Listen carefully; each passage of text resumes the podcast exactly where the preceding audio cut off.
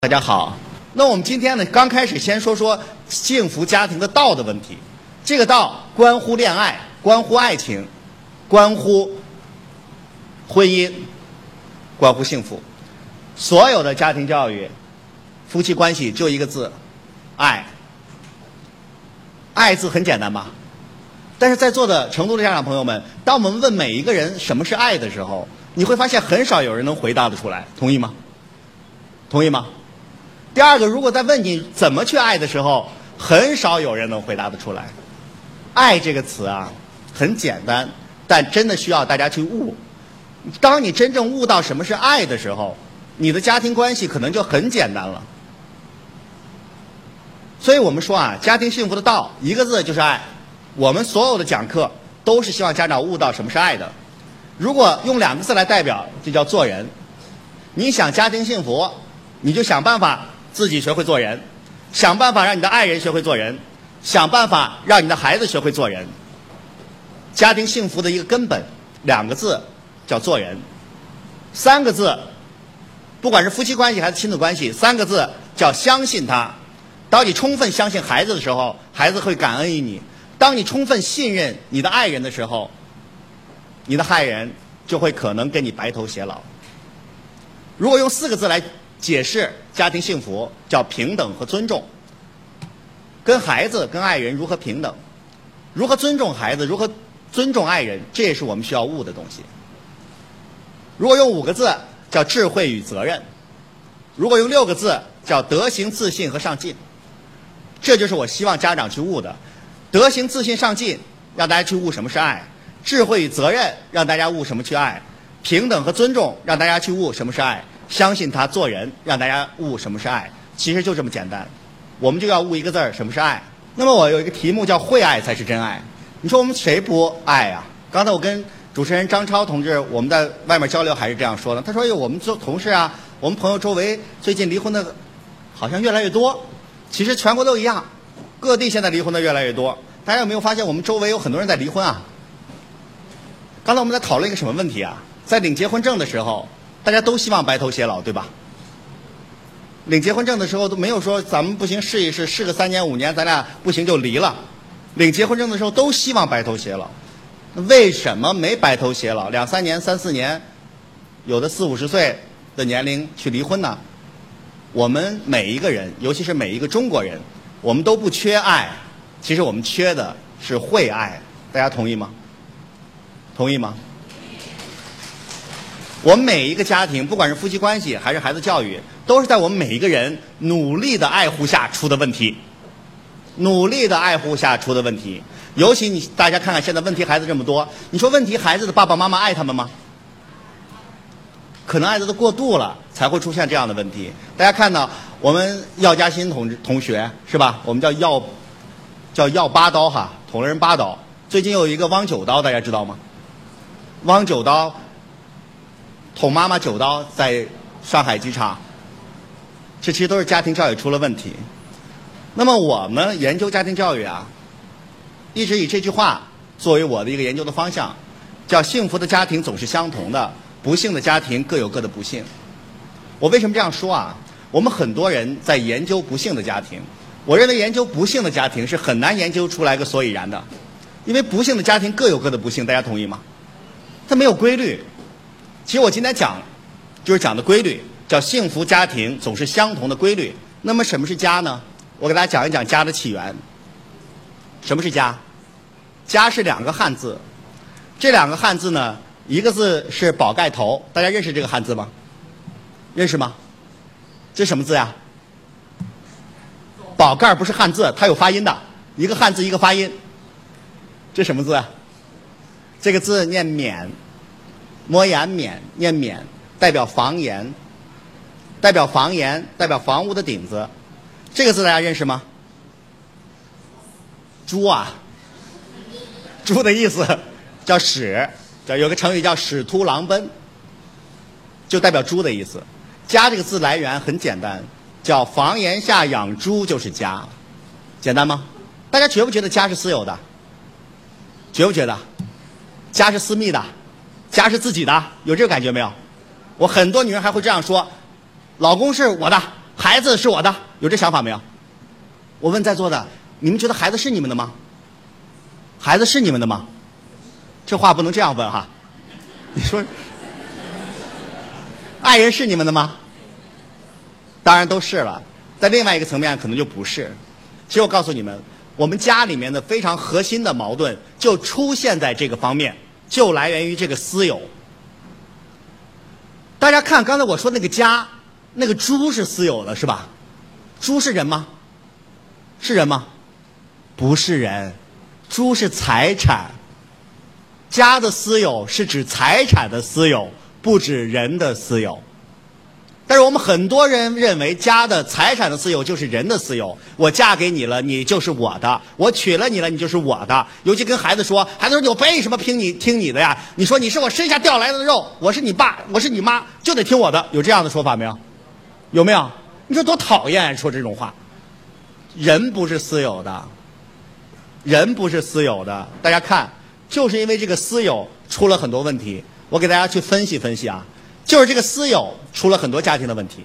我们很多的人在成家的时候，包括成了家以后的这么多年当中，我们认为家是什么样子的？我们很多人都认为是这样的：这是他自己，这是他爱人，这是他孩子。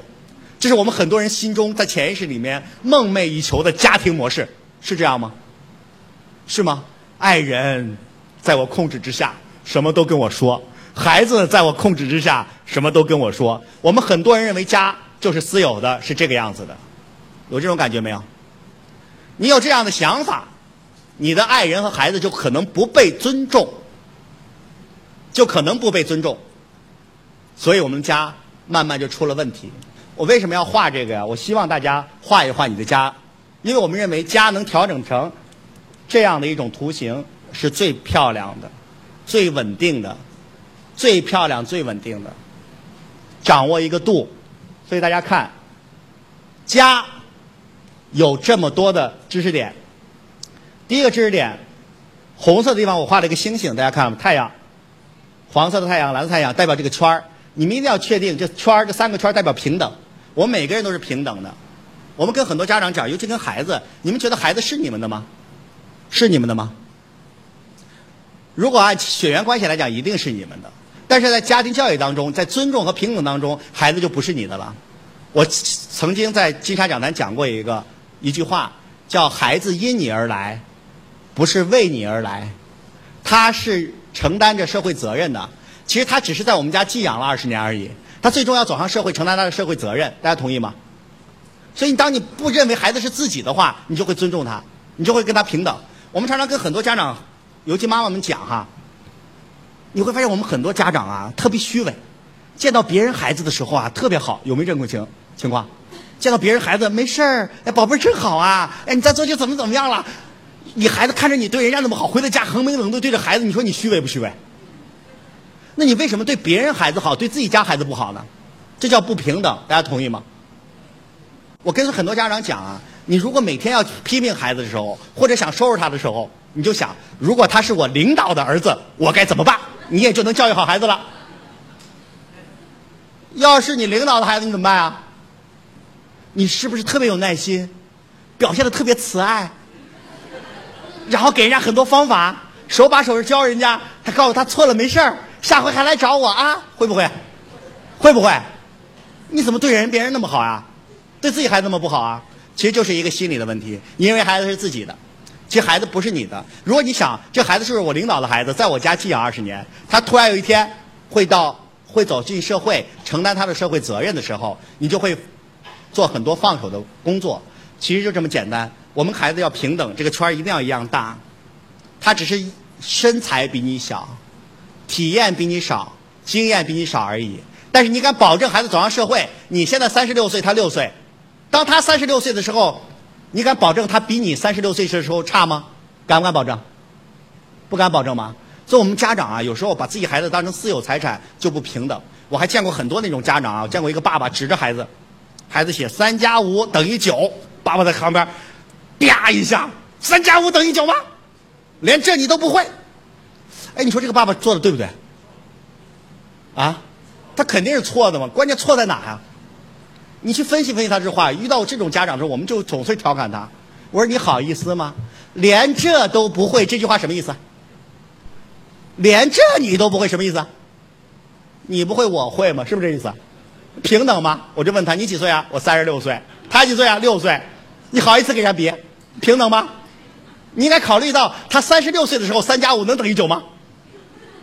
人家孩子就是在一年级的时候，三加五等于等于九啊，这叫体验呀。人家不出错怎么能记住呢？哎，三加五能一直等于九吗？在座的家长们，三加五你们有几个等于九？尤其你当爸爸，这个爸爸有可能你在那个年代的时候，三加五等于十的，还不如他呢。你忘了本了，是这样不是？你站在他的角度去思考问题啊，宝贝儿，三加五等于九错了，咱们再来，是吧？不就没问题了？尤其跟孩子说，哎呀，谁三加五能等于九啊？都能等于。你这么小错了很应该。你问问大人们，谁能等于九？这就叫平等。所以我在第一个部分就讲这个问题，关于家。我希望大家有一个共同的目标了，大家同意吗？这就是一个原则问题，家的原则问题。请你记住，家不是私有的，因为家里的财产才是私有的，人不是私有的哈。家的财产是私有的。对于人没有私有的，要平等，要尊重。大家觉得我讲的有道理吗？第二个，我要讲讲关于爱的目标。请问什么是爱？怎么去爱？其实这是我们中国的成人们，每一个成人都应该思考一辈子的事情。当你真正思考明白了什么是爱，怎么去爱的时候，什么教教育方法都可以不学。你会爱孩子，孩子就能学会感恩。感恩的孩子就有责任感，有责任感的孩子就会努力向上、积极向上、努力学习。即使他成绩不是最优秀的，他走上社会可能也是一个优秀的人才。大家同意吗？当你真正的会爱丈夫的时候，丈夫得到了尊重，他就会既在外面赚钱，又回家帮助你做家务。大家相信吗？当你丈夫真正学会爱爱人的时候，你看这个女人每天开开心心的，在家里累死累活都高高兴兴的，这都是爱。但实际上，我们中国人现在缺的就是会爱的问题。我假设孩子上一年级，第一次考试考了七十分回来，你痛苦吗？痛苦吗？孩子上一年级第一次考试考试七十分回来，你痛不痛苦？你痛苦就是不爱他。为什么你痛苦啊？因为你想要一百分，同不同意？同不同意？孩子上学了，你想我孩子上学了，他一定会很优秀，他一定会考一百分，一定会考一百分，一定会考一百分，考不了一百分，考个九十八也行啊，是这想法吗？孩子突然回来，妈呀，我考七十分，痛苦吗？压力大吗？见过笨的，没见过你这么笨的，别人都考九十九、一百，你才考七十分，请问这种话说出来，孩子会怎么样？孩子会开心吗？下回就考六十分了。六十分，你看是上回七十，这回再考六十。我说了多少遍不听，认不认真听讲，不好好写作业，开始给人家翻旧账，会吧？孩子下回六十分都考不了，时间长了，最后孩子怎么样？厌学了。请问孩子第一次考试考了七十分，是不是人家努力的结果？是不是人家故意的结果？不是吧？你如果要是你是你是他亲妈的，都是亲妈吧？如果你真是亲妈，大家不要笑我。这些年啊，我们发现一个很有意思的现象：现在亲妈像后妈，后妈像亲妈。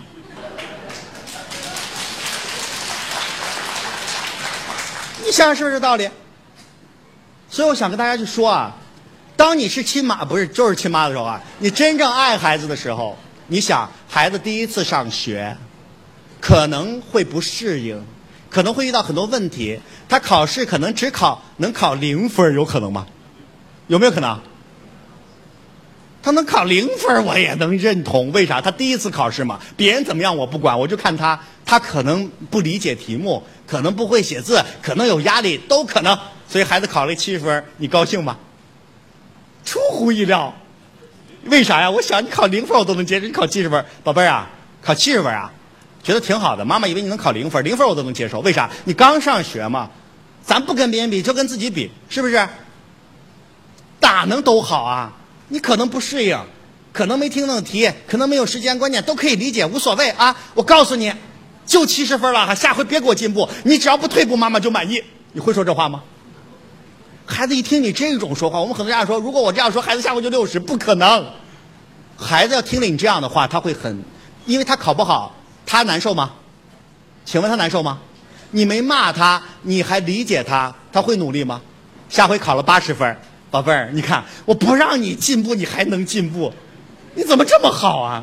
记住，别着急，别着急考到一百分，咱慢慢来，慢慢来还不行吗？你看这次进十分，下次再进十分就九十了，再下次就进十分再九十了，你要第三次还进十分就一百一十了，不可能。所以别着急，慢慢来，会说吗？所以家长朋友们，对孩子的爱不是说人家，是站在人家角度去思考这个问题，降低你的要求。当家长对孩子没有要求的时候，孩子就会对自己有要求。当家长对孩子有高要求的时候，孩子就对自己没要求。你们发现了吗？发现了？你真发现就好了。你看我们那些家长们，我孩子上上课太慢了，太磨蹭了，你会发现都是家长要求的结果。你要求他快，他就慢；你要求他慢，他就快。宝贝儿，你慢点，别着急，迟到就迟到了，他比谁都快。你给我快点，快点，快点，快点，小心迟到，他就比谁都慢。所以，先让你去思考，其实就是这个爱的问题。他能不能感受到你在支持他、帮助他，这就叫爱。关键是你要降低要求。当孩子不管考什么事儿，考出来什么成绩的话，你都在那坐那儿，宝贝儿别着急啊，差不多就行了。我们去分析分析，你为什么没考好？怎么样能考好？是吧？一次考不好无所谓，慢慢来，只要不退步，妈妈就高兴；只要不退步，爸爸就高兴。这就是爱。我不知道我说清楚了没有？你给人家帮助，给人家指导，给人家支持，人家会感觉到你爱他。但你给的都是高高在上的要求、忽悠、批评、讲道理，对孩子都是伤害，对爱人都是伤害，这都不叫真爱。真正的爱，刚才那个妈妈说的特别好，叫什么呀？叫付出不求回报。这东西是还没付出就要回报。这是爱吗？母爱的伟大来源于她付出不求回报，而不是付出。我们绝大部分的女性朋友们认为自己是女性，我们有母性之爱，认为母性之爱就是付出，极其错误。其实我们很多女性都认为付出就是爱，其实付出不求回报才是爱。其实有两类女人能够过得幸福，一类女人叫什么呀？什么都干，一句话不说。你要能做到这一点，只要你的男人是有责任心的，你孩子肯定会感恩于你，男人肯定会爱你，一辈子可以呵护你，因为他知道你不容易，你每天默默付出不说话。还有一类女人，那就有充分智慧了，我啥都不干，我想办法让儿子和老公围着我干，也能幸福。但这种女人很少啊，这是要极大的智慧的。看。对孩子一定要宽严有度，这个图形也值得你们画下来。上面这条线叫高要求。当我们家长对孩子高要求的时候，孩子往往没有自信和上进。所以我们很多中等生都是家长高要求的结果。还有一个，我们家长无原则。中间这条线叫有原则，大家看到了吗？刚才这条线。我把它画了一下，重新画了一下。也就是说，我们现在说不要对孩子高要求，不要对孩子要求。我们很多家长回家以后，请你记住我说的话。回家以后呢，大撒手了，啥都不管了。回来告郑老师啊，我孩子更差了。我说怎么回事？你不是让我不管吗？啥也不要求吗？孩子更差了。我没说过这句话，我没说这个话。我只说你降低要求，低要求，对人没要求的同时，请记住，这条线叫底线。我把这条线画到这儿来了，你一定要有对孩子有一个底线。这个底线我把它说两个字，一个叫德行，一个叫责任。我讲过吧？没讲过，大家去看以前的视频，去网上看我的博客。对于做人这件事情，做人这件事情，责任这件事情，对孩子一定要有高要求，明白我的意思吧？他不能逾越这个底线，做人的底线不能处处伤害和妨碍别人，责任的底线。他不能每天不积极向上，不努力学习，这个底线一定要有。在这个基础之上，大家不要要低要求，同时不要无原则。如果你没有这个红线，你就在下面这条线叫无原则，没有原则。在上面对要有要求，请你记住哈。现在我们有很多问题孩子，我们很多的家长，他教育孩子的时候呢，他不爱孩子，他坚守 A 和 B。大家看下面 A 和 B，很多家长对孩子才华、弹琴、跳舞、学习要求很高，同时做人也要求很高，也不要求他逾越底线。我理解我的意思吧？他坚守 A 线和 B 线。当坚守这两个线的家长，你会发现你的孩子很普通、很一般，放到人堆里都看不出来。这孩子自信心不强，上进心不强，才华也很一般，但做人也不伤害、不妨碍别人，所以放到人群里面非常中等。因为你对他才华有要求，他就对自己没要求；你做人又要求了他，所以这个孩子做人在这个方面不伤害、妨碍别人，同时才华不太行，就非常普通的一个人。还有一些家长呢，他是坚信 B 和 C，他坚他坚持的 B 和 C 什么意思呢？才华我没要求，我低要求；做人这方面我无原则，伤害妨碍别人无所谓，责任心无所谓，但是弹琴跳舞什么都好。这类孩子，我们把他叫做有才无德的孩子，学习好，各方面都好，但是做人很差，就考虑自己，自私自利。我说清楚了没有？大家知道那个汪九刀，就这类家长。你看那个妈妈一个月挣七千块钱，从小到大满足孩子，从小到大满足孩子，孩子学习差了，怎么样？出国留学，对不对？因为这种在 B 和 C 的这个阶段下，这种孩子呢，他会自私自利，只考虑自己。在 B 和 C 的这个阶段，他可能才华很好，他考虑自己，他没有孝心，没有责任心。你记住，这种孩子长大了，再有才华也不会孝顺你。我说清楚了没有？而我们很多家长是在 A 和 C 这两个这条线上，坚守这两条线。刚才我说错了哈，那个汪九刀他妈妈是 A 和 C 的这条线上，你会发现那个妈妈是什么呀？他对孩子才华高要求，因为才华高要求，所以这个孩子学习不好。同时呢，在其他方面他总满足这个孩子，理解吗？我剩这么点钱，我借钱都让你出国，因为你要有好的好的这个前途嘛。做人我不管，我什么都满足他，什么都满足他，搞得孩子自私自利的同时，这这个叫什么呀？才华也不太行。最后他不被满足的时候，拿刀子捅向他妈妈了。理解我的意思吧？理解吗？所以你的孩子如果在 A C 的话，中国的问题孩子都是 A C 家长坚持这两条线才出现的 A 问题孩子。对学习高要求，对才华高要求，做人不要求，这种教育方法出来的孩子就是问题孩子。我说清楚了没有？其实 B、C 也是问题孩子，但是他可能不伤害到别人，有可能他只是自私点，但是他也可以做很多贡献。但是 A、C 就是问题孩子，B、C 有才无德，可能是伤害社会的，也可能不伤害社会。所以真正能够把孩子教育好，你真正爱孩子叫宽严有度，什么意思？你就坚持 B 这条线，我说清楚了没有？才华我低要求，做人我高要求，我就坚持这个底线。责任的事你不要给我下来，做人不要下来，你的孩子就可能会是一个非常优秀的孩子。我说清楚了吗？说清楚了没有？那我问家长朋友们，作业是责任的事儿，作业是不是责任的事儿？是不是？请你们一定要记住我说的哈，作业这件事儿你一定要记住我说的。它不是责任的事儿，也不是不是责任的事儿，很绕口吧？作业的事儿两个方面看，请你记住我下面这句话，这个话记下来，以后所有的事儿都往这方面想，讲讲究这个宽严有度。写不写作业是责任的事儿，写不写得好是才华的事儿，说明白了吗？他不写，责任的事儿，绝从小到大不写不行，不睡觉也得写。他慢慢知道你有责任，你有原则，他就不敢逾越的底线。不要跟孩子讨论你写不写呀，怎么怎么写啊？作业是必须写，但是可以写不好，理解我的意思吧？写慢点不怕，错了不怕，咱慢慢越来越进步就好了，明白我的意思吗？所以很多事情都有责任和非责任之分，同一件事是有责任和非责任之分的。作业不写是责任问题，写不好是什么？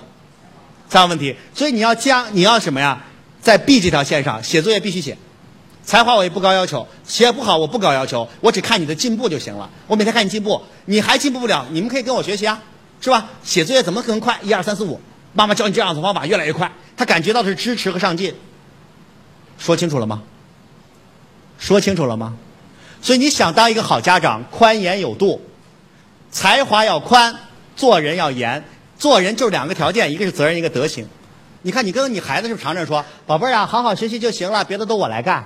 跟老公总说，你看看我容易吗？家里活我都要干，你也得干一点吧。我们很多女人是不是都这样说话在家里？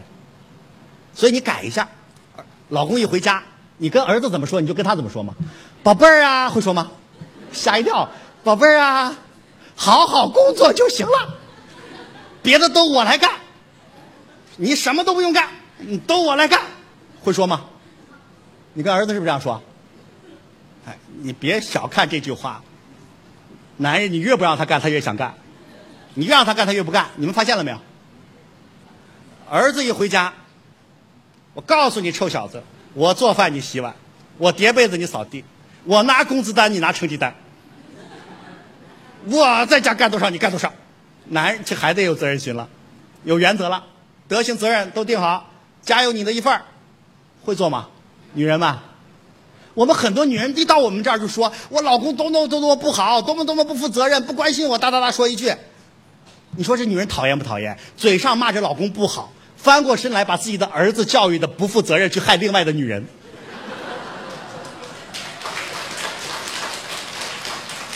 是吗？所以作为女人，你要弄明白一点，你话一换，你对儿子怎么样，现在对老公，对老公怎么样，对儿子，你会发现你家截然不同。孩子有原则了，老公爱你了，回家还干活抢着干。